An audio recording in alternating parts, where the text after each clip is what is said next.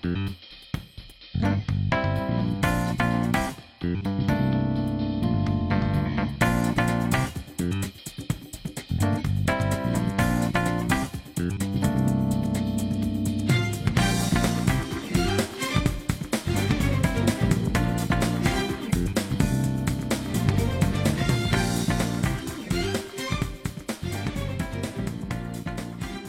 大家好，我是你们的新朋友阿哈晨。呃，这是我首次在蜻蜓 FM 上录制音频节目。我的节目呢，呃，游戏相关内容为主，包含分享游戏故事、倾听游戏原声、吐槽游戏内容，也是我的节目的一些主要题材。大家从刚才听到的这段 BGM 熟悉这个音乐的朋友，应该听出来了，没错，就是《女神异闻录五》的开场音乐。《女神异闻录五》呢，又叫 Persona Five，也就是我们常说的 P 五。很多小伙伴也是把呃这款游戏称为 P 五天下第一。那么我们本期节目呢，就来聊一聊。这样一款被称为天下第一的游戏，到底是一个什么样的设定？啊，具体的元素又是怎样的？我们先简单介绍一下这款游戏的背景。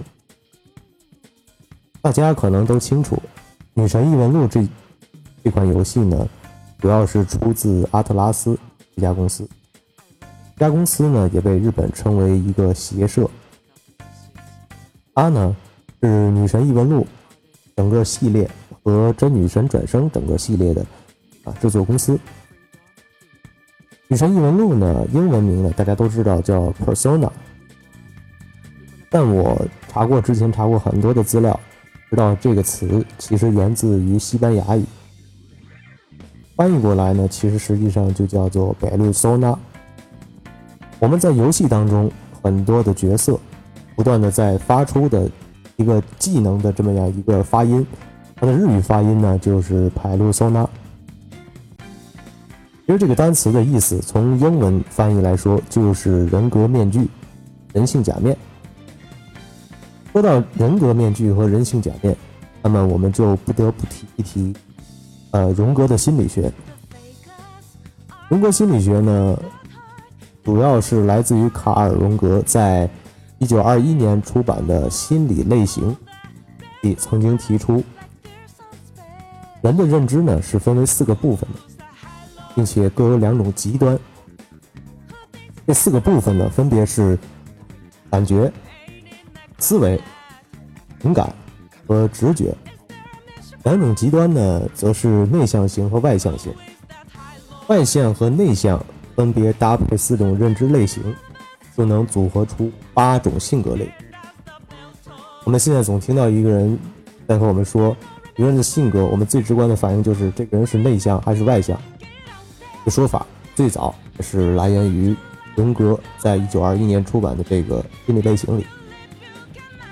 然后我们在游戏当中呢，知道主人公被特意安排在了一个比较完美的一个社群社群里面。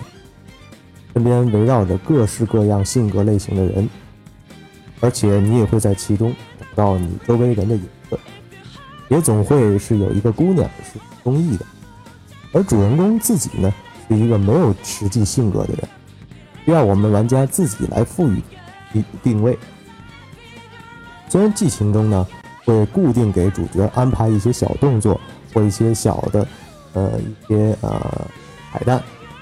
但是更多的时候呢，跳脱在游戏外的我们会觉得主人公是一个有名字的冷面男，或者说叫面瘫脸，不管遇到什么都是冷漠。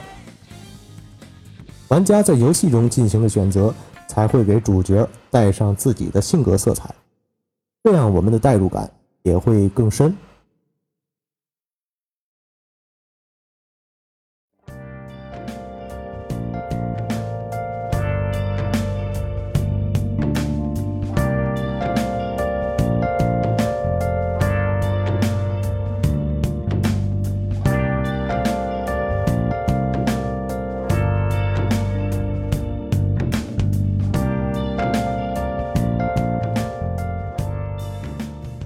其实上面说的呢，大部分都是荣格心理学的一些理论上面的东西，所以大伙儿呢觉得会跟游戏没有什么太多的关系，而且比较枯燥乏味。那么我们现在就来说一说我对于这款游戏的最初的一些看法。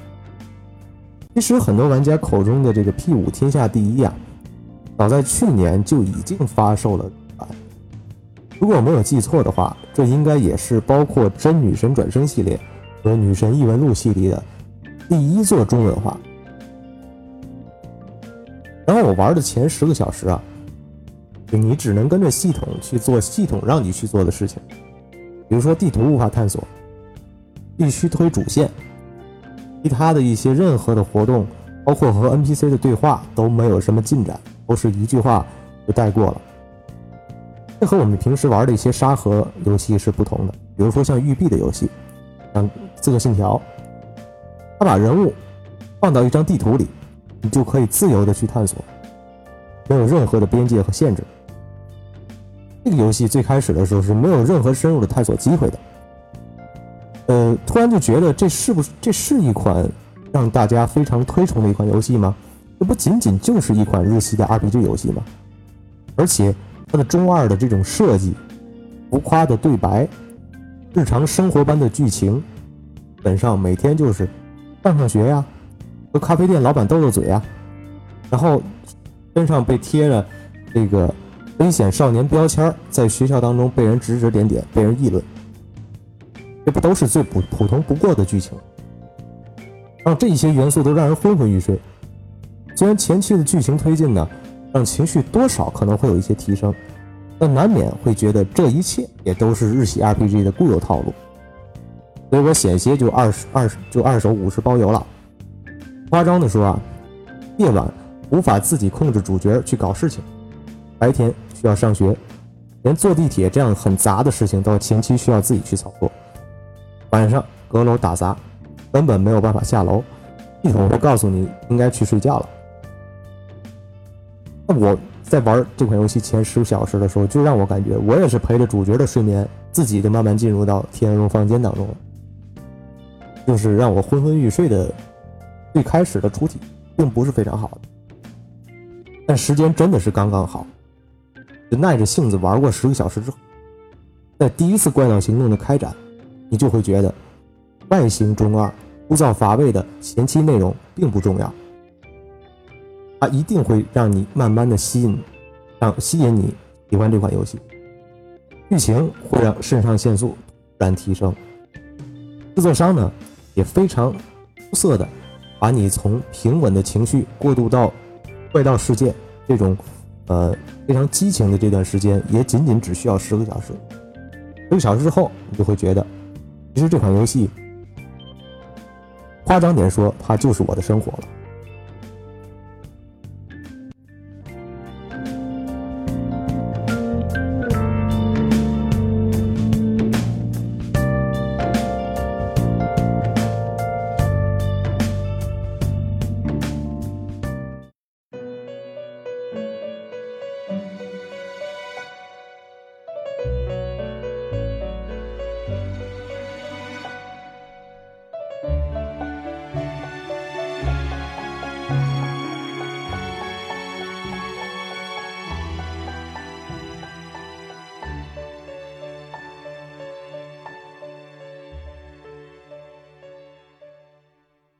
第五有一另外一个系统，就是我们知道和每一个 NPC 去产生这种交际之后，会有一张非常明显的塔罗牌。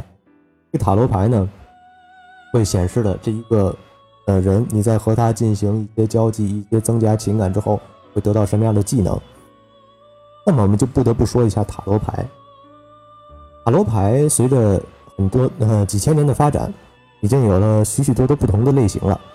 但是，就是简单的分类呢，我们就把塔罗牌分成三种，一种就是古代塔罗牌，第二种呢是现代塔罗，也就是我们常说的呃韦特西塔罗，那第三种呢就是特特西塔罗，但是大部分的都是抽象意义的塔罗。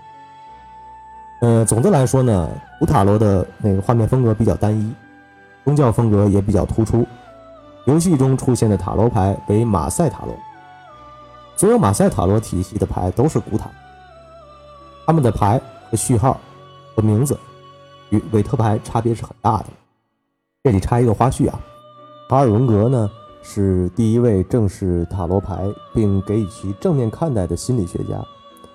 通过对历史上各种塔罗牌的图案、符号对应归类，并与不同人对图案的潜意识反应对照，将每一张塔罗牌看整理。看作有象征性的心理学原型，也就是说，每一个人都能被归类到某种塔罗牌代表的潜意识行为类型里。荣格将潜意识分为三种：自我意识、个人潜意识、集体潜意识。这里要举个例子，海中岛屿或冰川为例，露出水面的那些小岛。是人们能够感知到的意识。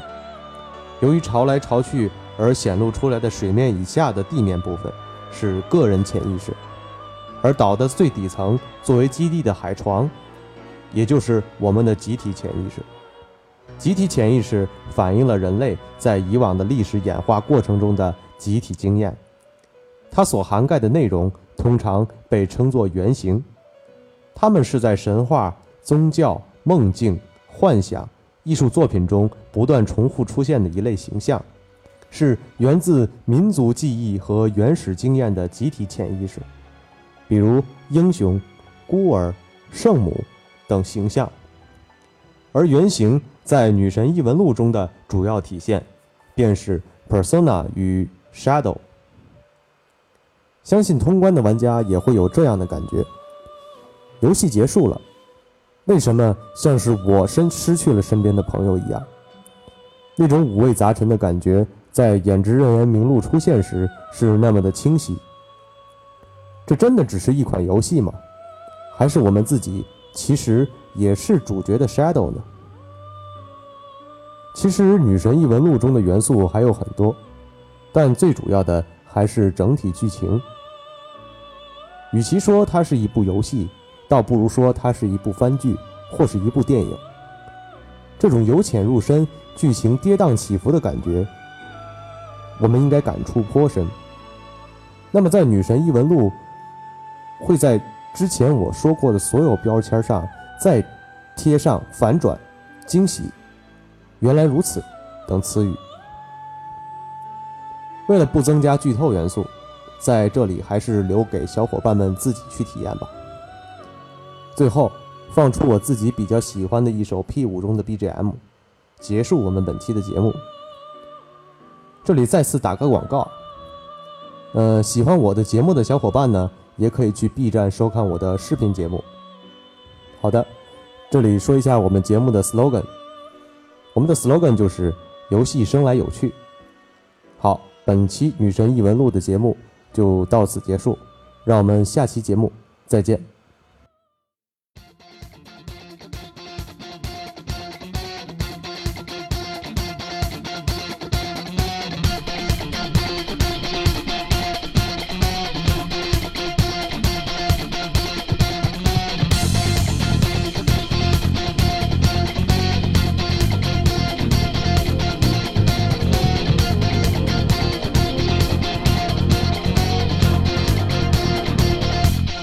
sliding.